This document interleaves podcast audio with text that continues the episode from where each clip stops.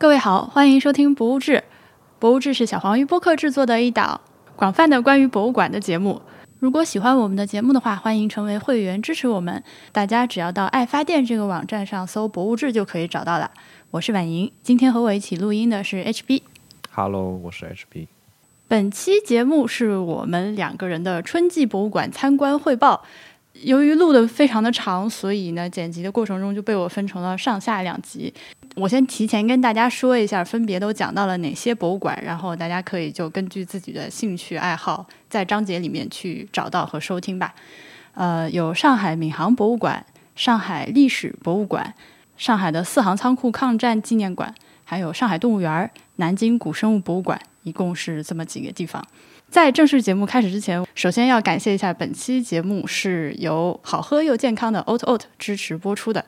Oat Oat 的燕麦饮是我春季健康饮食大计非常重要的一环。博物志还有一个专属的超大额诚意优惠券，满一百一十八元减五十元，是不是挺狠的？大家到我们的 show notes 里面来复制链接就好了。如果你现在正在使用收听的平台，下面什么都没有写，那是因为这些平台非常不友善，总是会删我的 show notes，所以我在那个上面从来都是只发音频不写 show notes 的。呃，想要复制淘口令，要么就到博物志点 FM 的网站上去找，或者是使用泛用型播客客户端，或者是小宇宙，或者是我晚一点会发在微博上。其实三月份一整个月呢，如果你有关注我个人的 Telegram channel 的话，就知道 我在在做一个健康饮食挑战。每一顿饭我都发在了上面，其实也是因为如果如果不给大家监督的话，我可能会 坚持不下来。我在这一个多月里面，每顿饭都吃饱的情况下，居然到了月底称了一下，其实本来是不抱任何减重的希望的，到了月底称了一下，居然还真的瘦了五斤。那具体是怎么吃的？我们先一起来看一下今天节目的第一家博物馆——闵行博物馆，然后一会儿再展开讲讲。我们从近的顺序往前倒叙着说，好不好？因为今天正好你刚去看了一个闵行博物馆。好啊，闵行博物馆是上期节目沈星辰老师来的时候给我推荐的嘛？就我我们俩最近都去了上海，但是不是一块儿去的，先后去看了闵行博物馆。今天就先从他开始说起吧。闵行博物馆离虹桥机场、火车站什么都挺近的。其实，由于我们去上海经常是在内环活动，所以看着有点远，但其实也不远了。在上海的尺度上，它不远。呃，它旁边是一个可以说是一个场馆群，它就是那种传统的把所有的文化机构放在一起啊，做个公园哎，这已经变成传统了吗？我我觉得到处都是这样的。嗯、是是我们在节目里面经常吐槽的这种模式。就闵行博物馆旁边有什么海派艺术博物馆，还有一个宝龙美术馆，然后还有闵行区民政局婚姻登记所。反正就是一大片地上面有几个这种文化建筑的那种设置啊。我想大家一听我说都可以想象。闵行博物馆的建筑外观，因为我那天正好是和一个建筑师朋友一块儿去的，就我们博物志群里面 DX，我们俩远远的看到那个博物馆，就说：“哎，这个很像一个放大了的萨佛伊别墅。”然后走进去，里面这个建筑也处处都是感觉像是在对这个现代大现代主义大师致敬。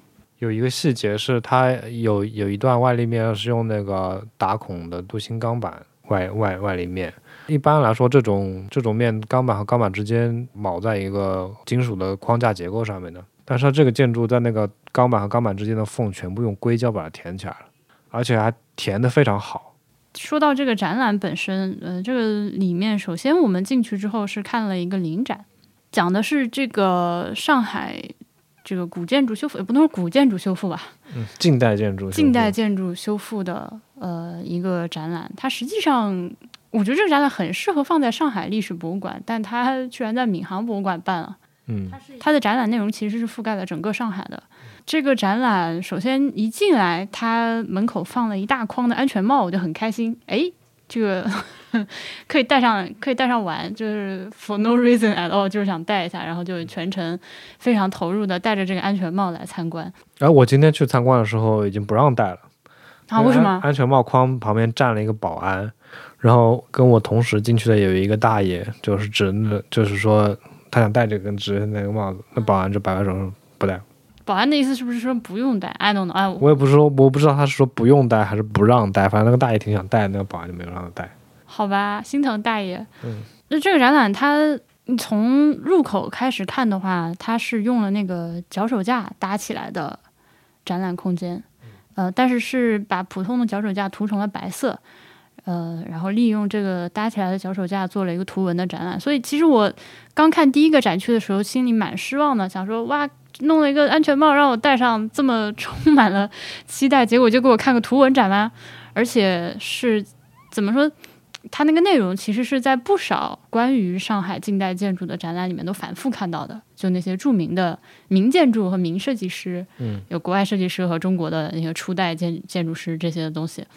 呃，还好呢，第一个展区看完了之后，一拐过来，突然间就进入了一个，然后就进入了一个工艺展示的区域。这工艺展示区域，我觉得它做的非常好。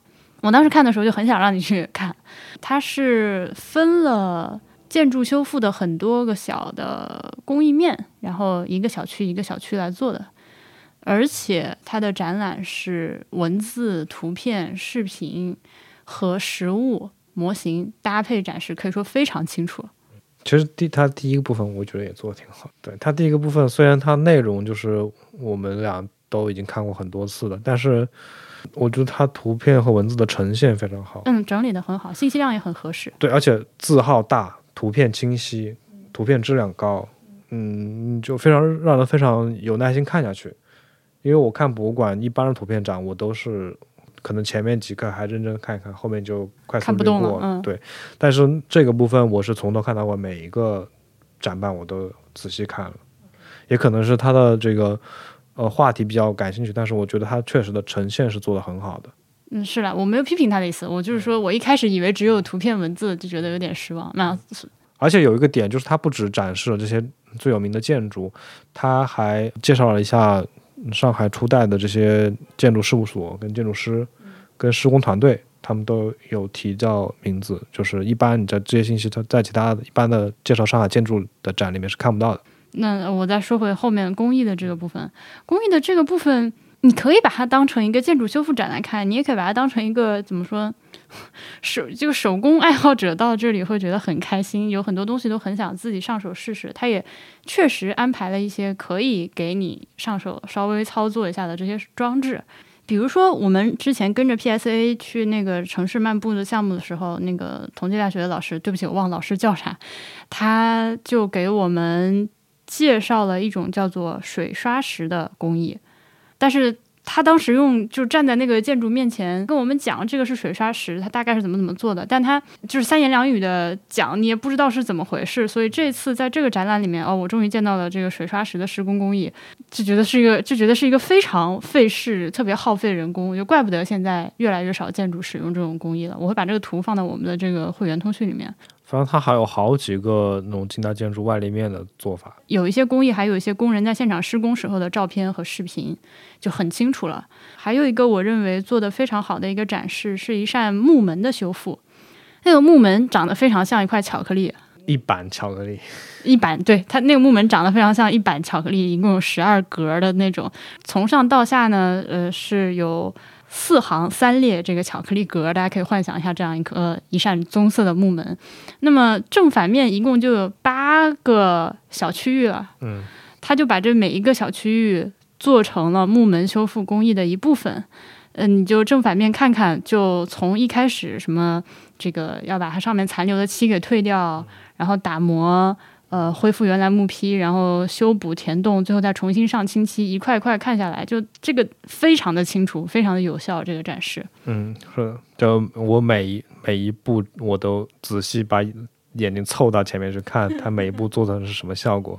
呃，然后它还有一些，比如说屋面的红砖修复，这个砖是怎么码的？呃，有实物，有图片，以及有那个现场放的砖，这个观众可以上手自己码一下，呃，感受一下这个。瓦片啊，不是不是不是，sorry，刚说错了，不是砖是瓦。感受一下这个瓦片上的这个导流，雨水导流是怎么样的一个路径，反正非常有意思。确实是很多你在上海街头会看到的一些近代建筑。当然，像我们这种比较感兴趣的人，你本来看到就会凑上去，甚至会摸一摸，心里幻想一下，在脑中幻想一下这个东西怎么做的啊。这个展览就给了我们很多答案。就以前不知道的一些东西，我觉得它甚至它是一个很容易、很能激发人对建筑的兴趣的事情，呃的展。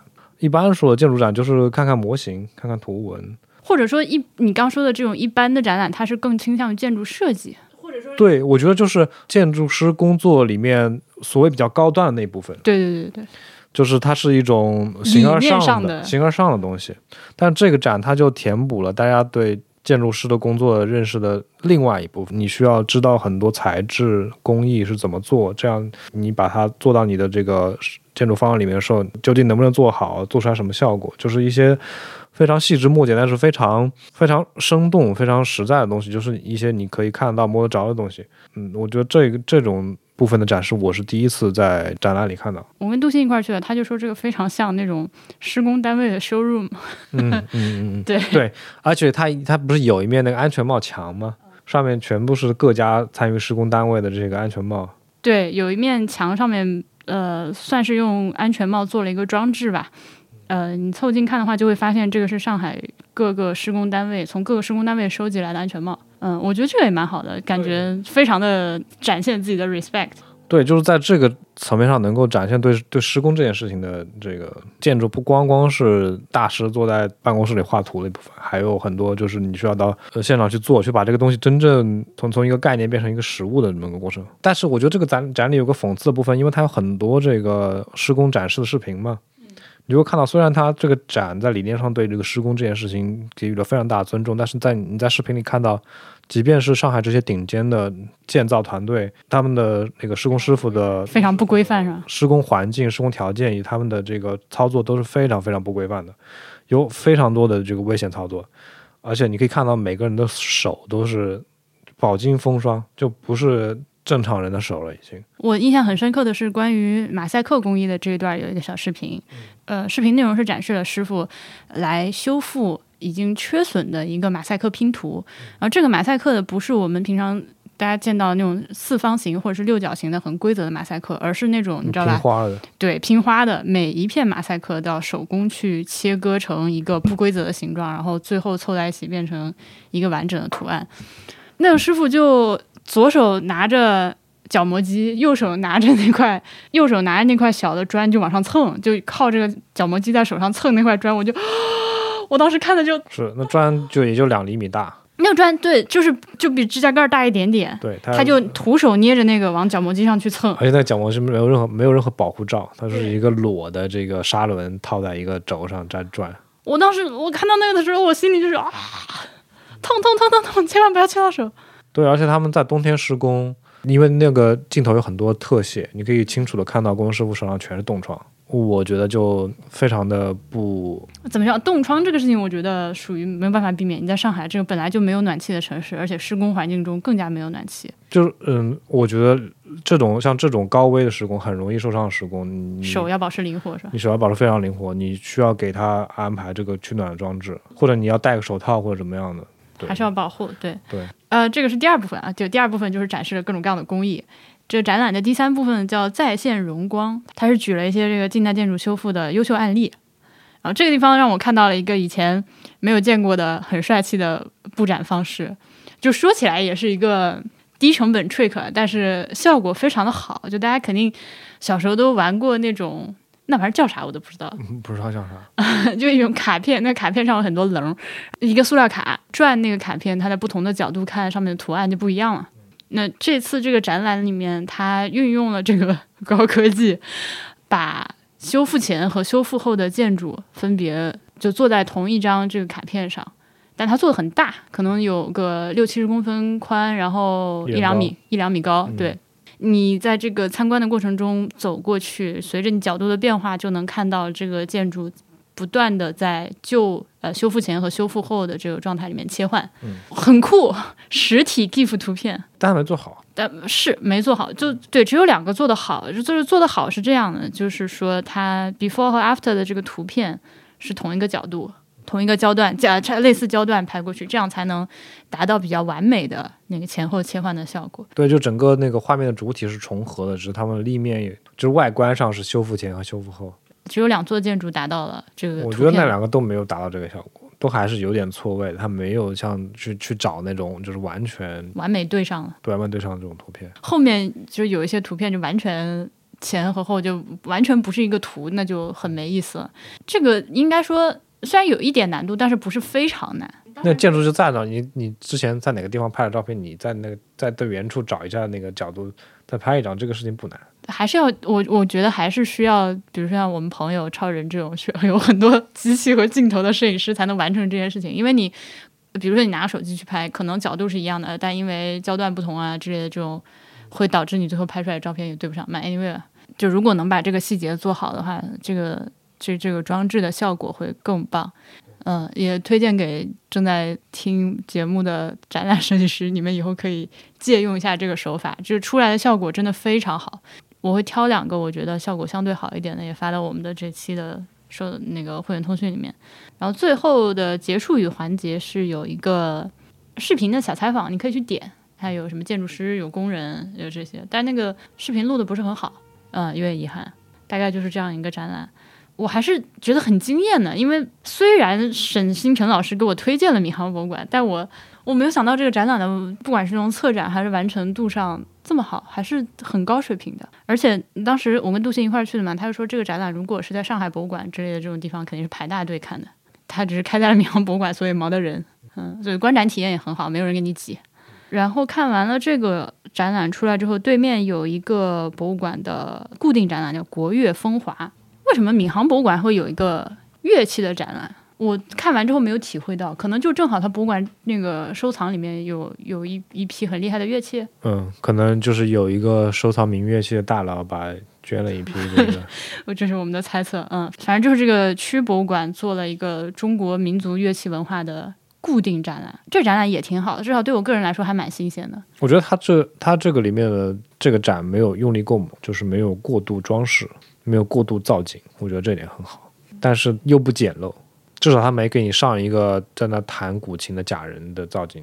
它比较克制，但是其中又不乏各种亮点，完成度也比较高，而且它里面确实展出了很多我以前没有见过的乐器，尤其是呃主要是汉族的乐器。其实，因为我们之前是在很多地方看到过乐器展览。我们去云南、去贵州，还有我之前呃新疆也有。之前去意大利，看到其实看了不少民族乐器展览，所以反而对所谓的番邦乐器各种形式看的更多一些。有一些汉族的乐器是这次第一次见。嗯，对，其实但其实你是你说到这一点，我就我看完之后就有感觉，虽然看了很多，但是嗯，心里还是没有这个脉络，不知道这些乐器它是怎么样的发展。传承的关系，看完之后也不知道他们是分别是怎么怎么弹奏、怎么演奏的。嗯，这个倒是。对，它主主主要还是一个这个物物件的陈列展。对对对对，它没有很多这个嗯，对这个古典民族音乐教育的部分在里面。我回忆一下，它大概是这样的，就是按照乐器的演奏方式来分的。第一开始打击，然后是吹奏，然后是拨弦，然后是拉弦。对，然后是少数民族，就这么大这个。对，大概是，然后其中还加了一个比较重要的是那个中国的新民乐运动。嗯，对对，民乐改造。民乐改造，嗯，就是把以前都都是用那个有机材料弦的那些乐器，慢慢都变成了钢弦。但我还是看的挺开心的，因为里面真的有很多我以前从来没有见过的东西。但这种展有个问题，就是它你本来懂得越多，你就看你就看到就能获得越多的知识。你如果本来什么都不懂，看完这个你的收获很少，就是一类展的通病，我觉得。是的，弹拨的部分的话，它做了一个很费劲的飞天的动画来展示这个，主要是琵琶了，这个唐制的琵琶，我觉得算是做的非常好的一个视频了。因为我们大家都知道，优秀的声光电展示，对对对对，难得的一个优秀的声光电。在这个视频之前，我在国内的博物馆看到的，我感觉最好的声光电是是湖南省博物馆翻新之后，马王堆展览不是有个大的深井吗？对，那个井壁上的那个投影，我觉得那个做的很漂亮。这个乐器展的这个投影体量比那个要小很多，但是我觉得完成度也不错。它。在不播放的时候，就是一面墙壁，然后墙壁上挂了好像是八把琵琶，造型各异的。可能说琵琶不准确，反正就是琵琶型的这种弹拨乐器，就是有很多品，你要去按，然后右手拨的这种玩意儿，每一只都很漂亮，但应该都是复制品，摆在外面，它就直接裸着摆在外面的。开始播放的时候，画面上就会有一个敦煌壁画造型的一个乐伎，手里弹着琵琶跳舞，而且好像是裸着上身的。要么就是穿了一个很薄的紧身上衣。Anyway，他我我我跟杜鑫当时讨论一下，这里为什么不请一个真人演员出镜？因为他那个动一看就是动捕的。如果说是没有真人给你跳的话，纯靠这个建模画出这样一个人来，动画难度太高了，我觉得是动捕的。所以我当时想，为什么不用真人？因为他之后要飞起来，真人一个吊威亚。但后来看完了之后，我觉得还挺合理的。呃，它比较适当的落在了一个二次元的这个范畴里面。一个月季在那边跳舞，跳着跳着，呃，一曲舞毕，他就浑身散发金光，就飞升上天，变成了飞天，绕着这个墙上挂的八把琵琶，他飞到哪一把琵琶旁边，这个琵琶下面就打开一个卷轴投影，投出一个卷轴展示这个琵琶的名字，就是藏品介绍这种东西，是配合着这个动画来进行的展示。反正挺好的，还有专门的配乐，完成度挺高。他他没有出现那种投影的位置跟实际东西挂的位置对不上那种低级错误。对对对对对。但我们当时也讨论这个问题，就觉得它其实这个完成度高是相对于博物馆来说的。以中国现在普遍博物馆的标准要求它，那这个视频做的太好了。但是呢，如果是比如说以一个游戏公司的，或者说是一个动画制作公司的标准要求它，它它其实会比较的普通。你可以幻想一下，比如说。暴雪的团队来做，他可能会就有更多，就可以就可以玩出更多花儿了。就还是同样的这个 setting，就是还是只是投影、音乐和实物的配合。可能专业做这个游戏设计的或者是影视场景设计的人，他能做出更多花儿来。然后接下来他们那个新就明月改造的那个部分，我觉得那个部分做的也挺好。好的原因是因为我感受到了这个展览策划的人他对这些。呃，民乐运动的先驱的 respect，我也不知道这种东西怎么解释，就好像有时候你看一个电视剧，你就是能感觉到这个电视剧拍的比别的电视剧稍微用心一点。嗯，是的，体现在它的一些呈现方式里面，非常细节的地方。对，就是给了每一个个人足够多的。介绍足够多的尊重，我觉得就对特别好。对，又不是像那种历史博物馆里面介绍革命先烈似的，一个照片一个名字下面摆个警示钟猛回头，又不是那种感觉。我给大家推荐一个，当然这就很出名了，可能轮不着我来推荐了。就是我去年在 YouTube 上偶然间发现的一位琵琶演奏家，他叫吴蛮。呃，我是从那个 NPR Tiny Desk 上发现他的。我不知道他有没有入美国节，反正他长期活跃在美国，是和马友友有很多合作，和其他音乐家有很多合作。他的老师就是在这个民乐改造运动中这个展区里面被 feature 到的。他我在看他一个采访的时候，他就提到自己的老师说，当年老师进行了这个琵琶现代琵琶的这个改造，把丝弦换成了这个金属弦。但我现在想不起来老师叫啥，对不起。呃，吴蛮是。呃，吴就是口天吴，蛮是野蛮的蛮。我非常非常推荐大家去听他的演奏，因为我以前其实不是很喜欢琵琶，我觉得琵琶是一个有点俗气的乐器。嗯，这样吧。以前，事实证明是我以前没有听到好的，就吴蛮的表现力好强啊。因为民乐有的时候很多乐器，你对他的印象就是他最著名的那几首曲子，对吧？嗯。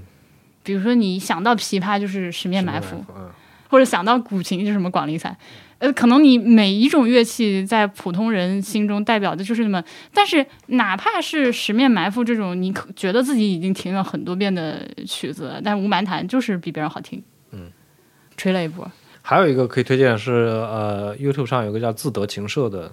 啊，对对对，自得琴社我也很喜欢。他们也做了很多这种中国古典，就汉族古典音乐的改造，把它用更现代的方式演奏编曲出来。然后他们也拍了很多视频，视频也是，呃，也做的挺很好。嗯，他们几个主要的演奏者都穿着各种时代的这个传统汉服。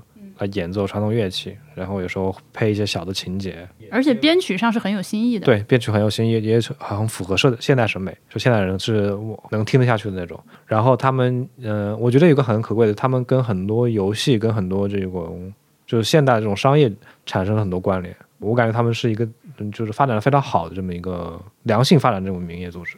嗯，就他们能靠这个东西赚到钱，然后也能够宣传宣传到他们自己喜爱的东西。嗯，反而是一个非常好的组织。我最开始知道自得琴社是他们，我觉得算是拍着玩的一个视频，就几个人拿这个民乐去演奏了《权力的游戏》的主题曲。我给放个 link 吧。然后这个展览最后的部分是我觉得非常搞笑的，就是它是 少数民族乐器，嗯，这个要不然就不加这个部分也 OK。我觉得他，嗯，就怎么说呢？这就就前面做的非常好，到最后一部分就暴露出他的这个狗尾续貂。对我甚至觉得这个展那不应该分汉族和少数民族。所谓这个中国的民乐嘛，你你也因为你前面介绍那些琵琶那些东西，你你就可以把那个冬不拉、弹布尔放进去，对吧？对，就它不是嗯琵琶，它你如果是说它的正统性，它不是一个正统汉族乐器，它是嗯从西域来的。嗯，对对，然后你还有很多，比如说最后以木里出土那些，那些也都不是汉族乐器，嗯什么那个呃笙是吧？对，那些都都不是南方的东西。对啊，嗯所以你就最后用这个来强行划分民族，就我觉得很不，哎，很不高级，嗯，一下子就就格调就掉下去啊，了。真对对，一下子格调就下来。就当时觉得，我一拐过来，发现这边民族乐器，我 就 give me a break。而且后面民族乐器的展示就很不走心，和下和前面相对就很不，走心了。很不走心。他是可能是为了这个，不不，就就命题作文，可能少了这个就不行，所以他强行加了一个这种环节。嗯，反正我觉得最后做的很不好。我这那个展厅，我就瞄一眼直接跳过去了。我也是，而且这个里面他展的这些乐器，其实就像我刚刚说的，我们在在新疆、在云南、在昆明、内蒙古我没去过，这这都看过了。在当时在那些省博里面看到的时候，就觉得其实展示非常的不充分，他就是摆在那儿给你看看。然后到这儿了就还是这样，就就蛮没意思的。就还还不如听一听哈雅乐团，了解的 更多哈雅乐团还行。哎哎哎哎，把逼哦！到了这里，我一楼两个展览看的太认真，结果到了二楼，那个正儿八经闵行那个历史的时候，我已经没力气了。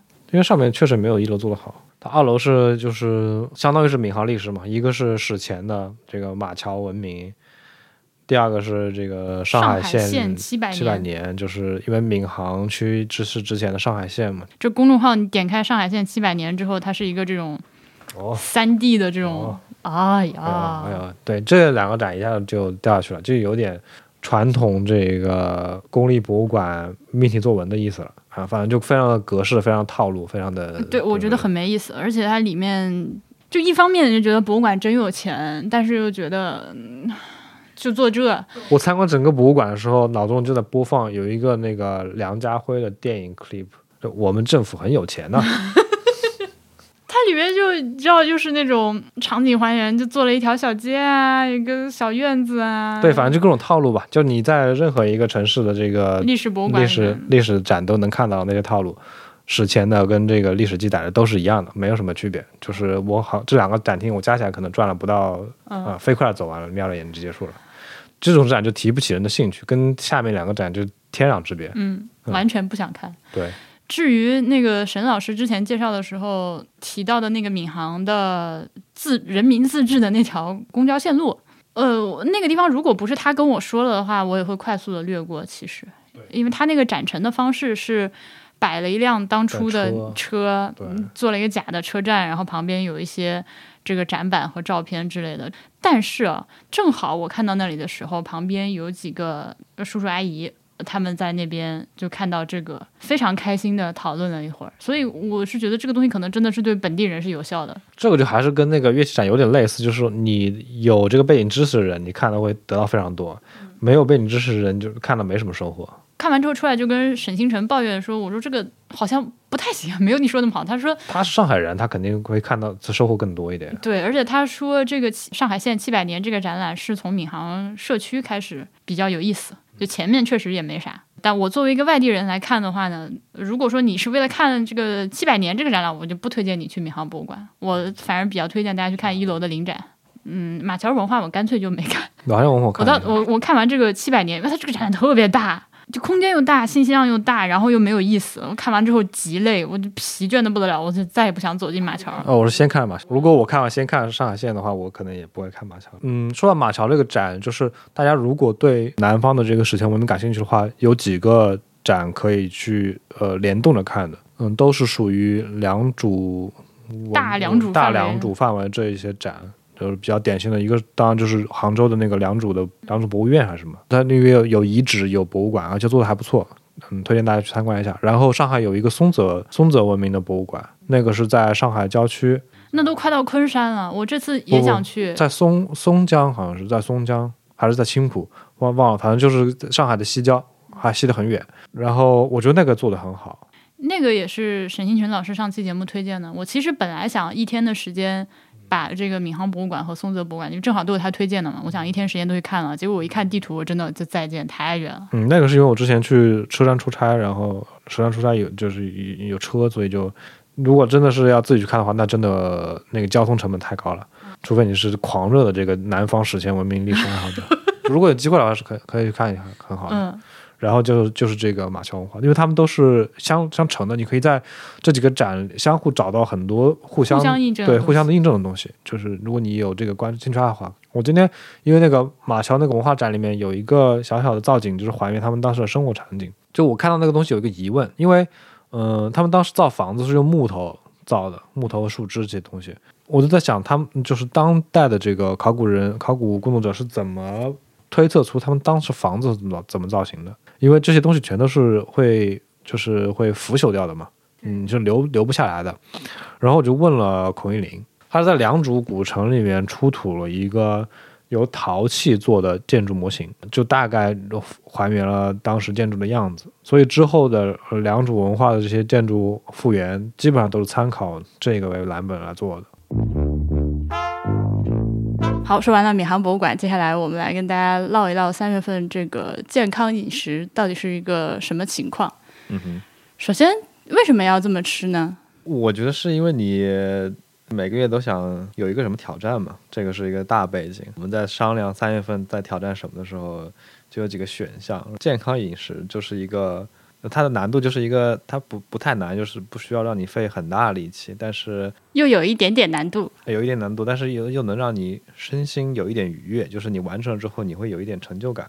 是的，呃，我记得二月底的时候，当时说的是除了健康饮食之外，还有什么 每天坚持运动，然后这就被我否了，选择了更加轻松的那个好好吃饭。不过好在我们的目的也比较的。单纯和佛系吧，不指望靠这一个月的健康饮食挑战达到什么特别不切实际的目的，比如说要瘦多少斤啊，就只是想吃的好一点，然后心理上会觉得舒服一些。对，我觉得主要主要是这个过程。如果你设定一个要被量化的结果的指标之后，会有点压力。比如说你要，比如说要瘦多少斤的目标，你。啊，一个月快过去了，你发现还没有瘦，这样就没有办法。然后你剩下的几天，你就会有一点，会有一点崩，就不知道不知道还要不要进行下去，对吧？就只要你呃能够每天做到健康饮食，然后你至于最后能瘦多少斤，我觉得这个也不重要。嗯，其实我在最后月底称之前，就这一个月我是没有称过体重的，完全也没有抱任何希望，因为觉得也吃的挺饱的。我来跟大家说一下，我们具体所谓的这个健康饮食到底是怎么搞的哈，嗯，就是尽量的去吃低碳水、低脂肪、高蛋白的食物，然后多吃蔬菜。并且在这一个月里面没有吃任何的 added sugar。呃，什么是 added sugar 呢？比如说吃草莓可以，虽然草莓它是水果，本身有点糖，那吃几个草莓是可以的，但是就不可以喝加了糖的饮料，或者是吃加了糖的点心。这个是所谓的 no added sugar，就是这么几条原则。嗯，那举个例子来说，一天下来，可能早上是啃一坨玉米，喝一杯咖啡，中午是吃煎好的那个。鸡小胸或者去皮鸡大腿肉煎一块，然后再吃一碗蔬菜沙拉或者是一碗那个煮的西兰花。你这说的都太惨了，我觉得远比你事实吃的要惨。啊，这样吗？对啊，这白煮西兰花加鸡胸肉，这一听就是那种很难吃的健身饮食。哦不不不，这个鸡胸肉是这样的，这个鸡胸肉是拿了一种叫做盐曲的神奇调料，首先先腌了二十四小时，它真的非常的 juicy，一点都不柴。我向各位保证，我会把这个鸡胸肉它的做法放在本期节目的 show notes 里面，大家可以去看一下，是企鹅吃喝指南的一篇文章。我是建议你要举一些其他的例子。哦好，那我那我举一些其他的例子，比如说，那那我说一个好吃一点的嘛，就中午可以煎一块牛排，然后再吃一碗那个芦笋，这个可以吧？嗯，这个听起来就比鸡胸肉和西兰花要好接受很多。晚饭的话，因为我们有时候比如说会去办公室施工，那在那边工作完了之后，就就近到楼下的商场里面吃一碗麻辣烫，但是是用那个清汤烫的，或者是如果他是用红汤烫的话，再要一碗开水涮一涮，就那种很作的人还行啊，没有那么难吃，基本上就是烫一碗蔬菜和一些肉。就我觉得健康饮食，首先你要保证好吃，好吃是你能够维持下去的一个前提。如果你每天都是对对对，吃那种你需要自己做下思想斗争才能吃下去的东西的话，就这个就不值当，就给给你自己平白增加了很多难度。我觉得，我觉得健康饮食好好吃，就是能够让你有食欲，甚至你每顿都想吃，是一个很重要的事情。然后我们再来展开说说 Oat Oat 的这个燕麦奶，我是把它怎么融入到这个一个多月的健康饮食里面呢？其实基本上就是把它当成牛奶的替代品，呃，因为平常我们俩都是喝那个全脂的牛奶的。呃，还是当你 试图虽虽然说我们不以减肥为目的啊，但是你心中 抱着那么一点点说想说控制一下这个脂肪什么摄入的时候，还是不太敢喝全脂牛奶。但脱脂牛奶又太难喝了，那燕麦奶就很好的替代了这个存在。而且我本人又乳糖不耐，我如果下午之后喝了牛奶的话，可能到了睡前都一直叽叽咕咕的啊，我胀气，我胀气。所以燕麦奶这方面就非常的好。到后来我就发现，它早餐的时候，呃，可以用来冲咖啡；呃，下午的时候可以用它来做抹茶。呃，如果是到了下午饿的时候，也可以直接喝一瓶这个燕麦奶顶一顶。就我们先不说燕麦奶啊，燕麦这个食材本身就是一个非常健康的食材，热量含量很低，转化成糖的这个速度又非常的慢。它并不是转化成糖速度慢，就是它是。呃，吃下去之后，让你血糖升高的速度比较慢啊。对，血糖升高的速度很慢，这个好像用健身什么这个饮食圈的术语叫 DGI 是吧？血糖飙升的快的食物呢，相应它的那个让你长脂肪的，就让你身体长脂肪能力就高一点。所以有很多这个健身的人，他们会强调你要吃这个低 GI 的饮食，比如像粗粮这些东西。这个 Oat Oat 的燕麦奶的话，喝起来首先它是甜甜的。有一个清甜的味道，有麦香的感觉，但是这个甜味呢，并不来源于任何的添加的，不管是蔗糖、代糖还是乳糖。其实我喝到有甜味的时候，心中一慌，我赶紧去看配料表，发现没有糖。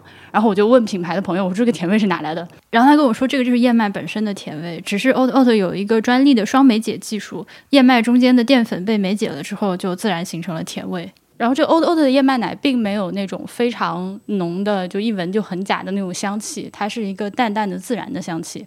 当然了，味道这种东西纯靠语言描述还是蛮难的。感兴趣的话，你干脆直接去买一个回来喝喝。我在上海的便利店里面看到已经有卖的了，你如果正好经过的话，可以先买一个尝尝。然后 Oat Oat 燕麦奶的配料表是它的一个亮点，因为它的配料中没有任何你看不懂的添加剂，它有的成分只有燕麦、水和。总量加起来不超过百分之一的盐和植物油。品牌的姑娘跟我说，这个低于百分之一的盐和植物油的作用，就只是只是为了调味。既然说到营养成分表，还可以再多说两句。这个燕麦奶它的脂肪含量是百分之一点二。每百毫升的热量是一百九十七千焦，还是跟正常的全脂牛奶相比啊？因为我就是拿这个燕麦奶替代牛奶在喝的，脂肪含量大概是牛奶的三分之一。嗯，牛奶就是百分之三到百分之四嘛，就比较高级的牛奶是百分之四甚至以上。呃，热量是不到牛奶的三分之二。我看了好几款我们平常喝的日常喝的牛奶，大概是在三百到四百千焦。呃，这个每百毫升，而且每瓶里面有七克的膳食纤维。膳食纤维的好处，我想大家多少都应该听说过。一个是它的饱腹感非常的强，下午四点钟饿了的时候，喝一小瓶这个 O T O 的燕麦奶，根据我个人的经验，撑到晚饭是没有问题的。呃，我们今天这期节目里面不是提到了很多我去上海到处跑博物馆暴走嘛？呃，我那几天就带了几瓶 Oat Oat 去上海，一出门背包里就塞一瓶。也就很节省时间嘛。我在看展的过程中，如果饿了的话，直接拿出来就喝，就可以撑好一会儿才会饿。呃，其实大家，如果你比较关注健康饮食的话，一般来说，呃，营养师们给的建议也都是你吃饭的时候，呃，比如说有主食、有菜、有肉、呃，有水果之类，你上来先吃那些膳食纤维高的，比如说绿叶菜，先吃这些，然后你就会饱的比较快，这样留给你后面吃米饭和肉的那个空间就比较小。这样总的来说能够控制食量，达到减。肥的作用，另外，膳食纤维一个很大的优点就是它能够帮助排便。这个嘛，不管你是不是在减肥，是不是在控制饮食，能够顺利的大便总是一件非常充满幸福感的事情。另外呢，虽然不是。本次推广的主打产品，但是 o t o 的它也有咖啡伴侣，和我们以上说的这个呃 o t o 的燕麦奶不同，咖啡伴侣因为它是要搭配这个咖啡的，所以它脂肪含量相对来说要高一点。因为你如果自己会去家里折腾咖啡的话，就知道脂肪含量。太低的话是打不起奶泡的，也不可能去做什么拉花之类的。嗯，它和咖啡调和起来之后，风味我觉得喝起来其实与其说像燕麦奶，不如更像豆奶一点。我个人感受啊，呃，非常的香，非常的浓郁，也是有淡淡的这个燕麦的甜味。总之，就是一款非常。物美价廉的优秀国货，它这个价格你去搜一下就知道，也比国外的竞品要友好非常的多。所以，如果你是会自己在家折腾这个燕麦奶咖啡的朋友，也推荐去看看。呃，最后呢，我还想有一个非常重要的一点要跟大家说，就是燕麦奶它不是代餐，它不能替代吃饭。你不要想着这个，我今天喝了一瓶这个燕麦奶，我就不吃饭了，这是不行的，它不能够。完整的替代一顿饭，它也不是减肥药，单靠喝这个肯定是不可能，就是就真的就瘦下来的。它只能说是你呃努力好好健康的 呃喂养自己的这个健康饮食中间的一环。现因为现在其实有不少的，不管是代餐啊，还是各种新型的饮料食物，嗯，其实主打都是减肥功能，我觉得误导性还蛮强的。嗯。接下来就说上海历史博物馆好了。嗯，上海历史博物馆是它以前是上海庞马总会这个建筑，在赛马会。嗯，在人民公园的旁边，离什么上博就很近了。嗯，对。嗯，我就经过无数次，这次是第一次去，也是和杜鑫一块儿去的。杜鑫说他上一次来这个地方已经十几年前，还是本科的时候。因为当时这个地方是 PSA 的前身，所以他们当时又。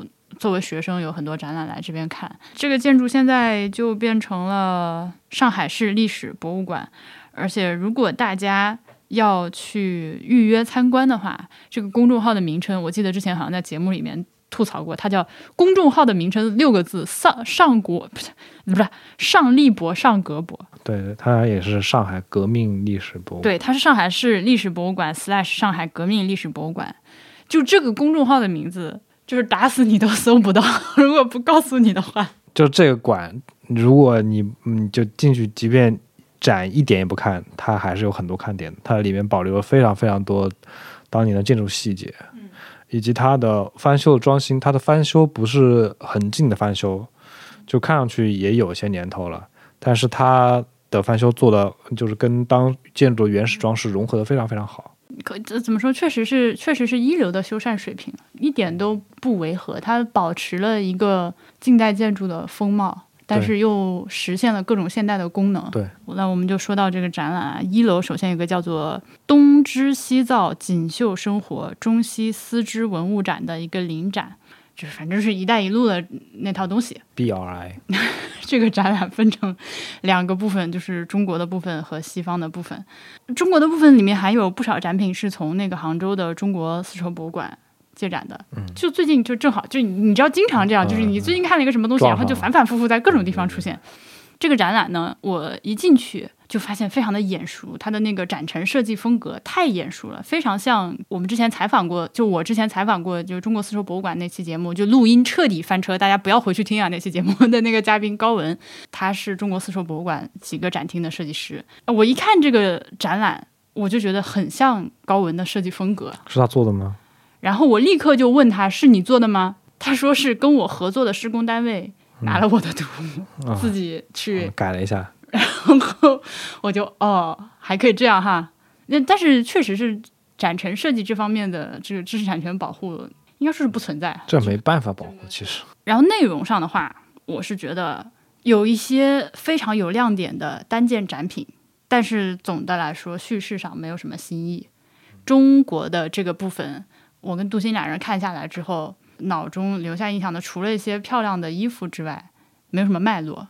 然后西方那边也是，西方那边他甚至给你设置了一些就是拍照专用的区域，which 我觉得 OK 了。其实就作为一个现在的博物馆，你专门留出一些嗯，互动区，互动打卡的地方是没有问题的。但留下印象最深刻的也是展也是展品，而不是这个展览。比如说有那个所谓的可以编程的织布机、假卡织机，还有象景织物，就是用一种纯机械的手段。把一个图片输入到这个机器里面之后，它就可以自动的织出来一个非常校真度非常高的图片。这个我也放图给大家看吧，语言难以描述，反正还是蛮厉害的。然后这个展览里面有一个多媒体的装置，给我留下了深刻但不太好的印象。一张横向的一带一路地图，大概有个一米多高、好几米长的一个横着横横着的图，然后在这个横着的图上面竖着摆了一个。显示屏一个电视竖着放的，这个电视呢，你一按开始，它就会从图的最右边慢慢向最左边动，然后它向上面显示的图像是和下面覆盖的那个地图是一模一样的，懂吧？描述清楚了？清楚了，我懂了。这个东西呢，上一次据我所知，上一次出现是在故宫的那个《清明上河图》的展览。呃，那个展览我没有亲眼看，但我看到了网友拍的视频，它就是一个屏幕在移动，但是出来的效果就是在与背景相同的这个静态图片上做了一些 animation。那尚立博的这个临展里面。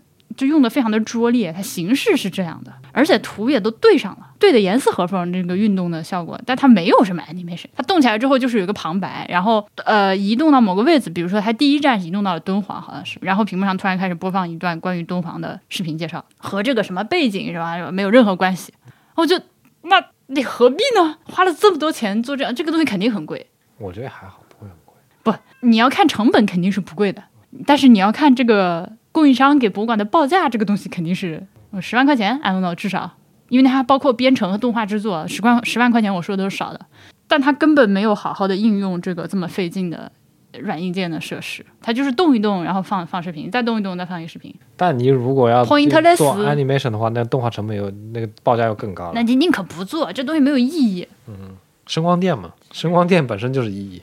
啊，反正是这是我的吐槽。呃，那这个展览就就完事儿了。然后还有一个临展是做的非常好，但是现在已经没有了，所以同学们去也看不到了。对不起，就大家看我发发图吧。是呃，讲那个老上海的美食的一个展览。它不是在这个进门的这个主建筑里面，在旁边的附属的那个小一点的建筑里面。它叫“上海味道点美好生活”破折号老上海饮食文物展。我我一开始进去的时候，心里想的是糟了糟了糟了，因为它就是那种民国造景街、造景老物件那种堆砌的那种，然后还有假实物模型。心中当时出现的是我们之前在广东省博看的那个什么海淘民国海淘生活那个展。啊，你还记得不？嗯，就它就是一些老东西完了堆着堆，然后没有了，然后就没有然后了的一个展览。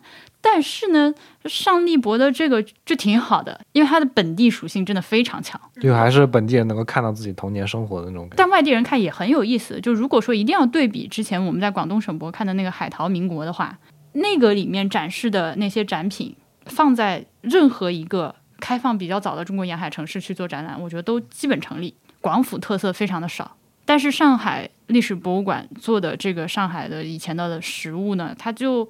处处都在使劲的做本地化，他一进来就是在循环播放一个呃走街串巷的这个小贩的叫卖声。这个东西你要说有多先进多高级没有，但是我听到身边的上海人都在学，在小声的跟着一起念。呃，然后有一些当年上海非常著名的餐厅的招牌啊、牌匾啊、餐具啊、桌子啊，做了一些还原。呃，然后有一个八十年代的上海市民家庭餐厅，就是宴请客人的时候的还原。它非常好的一点是，它没有做旧，它摆出来的那些就是那个折叠的蒙着红皮的那个金属椅子，就我们这代人小时候家里面十有八九都是有的那种凳子。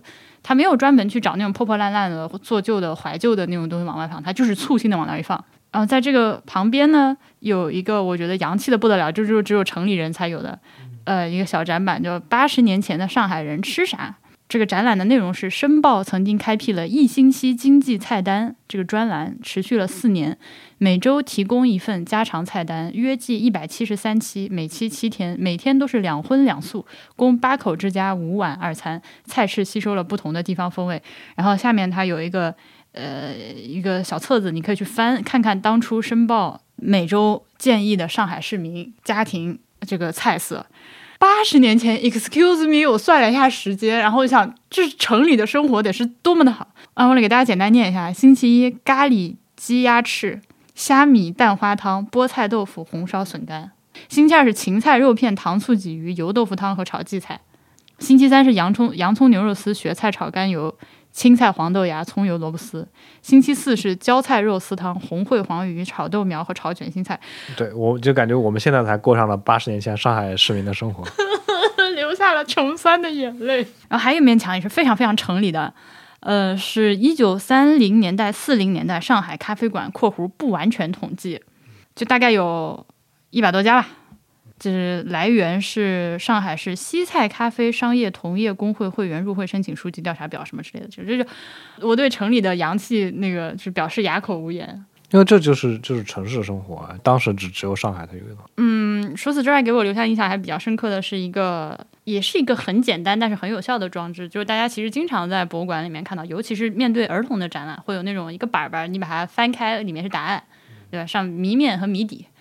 那这个谜面和谜底呢，就是谜面上是一些上海本地的本地特色的小食物，比如说叫老虎脚爪，然后上面画了一只很可爱的老虎啊，手上 绑着绷带正在哭，下面写着每一只路过上海的老虎都可能失去它的脚爪，没有买卖就没有伤害。